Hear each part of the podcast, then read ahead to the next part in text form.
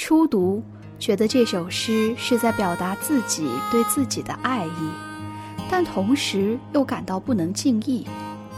这何尝不是一首缠绵的情诗？流行歌曲里唱道：“长大后，我就成了你。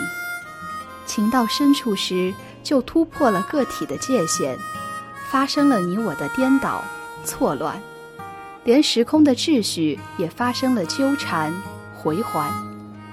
陷入恋爱的人，眼中都是美，甚至整个的日月江河。”希望这首小诗能让大家感知到，爱的意义可能不在于它有没有一个圆满的结局，在于过程中对自我的忘却、追溯，以及对瞬间永恒的体悟。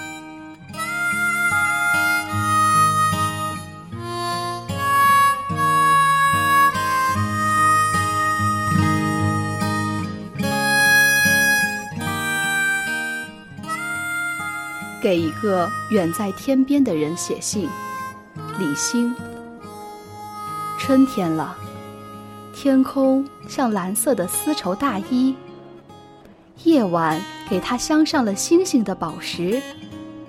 花儿开了，又要谢了。如果你来，还能赶上最美的花落。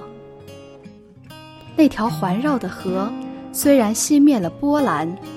但我会打开圆形的缺口，让白银继续流淌。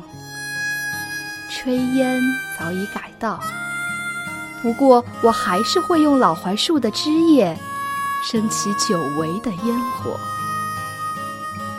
意犹未尽的信件，夹带槐花的香气，折叠成翅膀，外加一个木质封皮。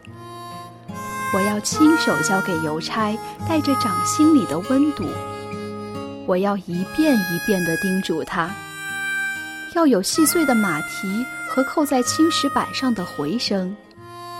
要亲手交给那个远在天边的自己。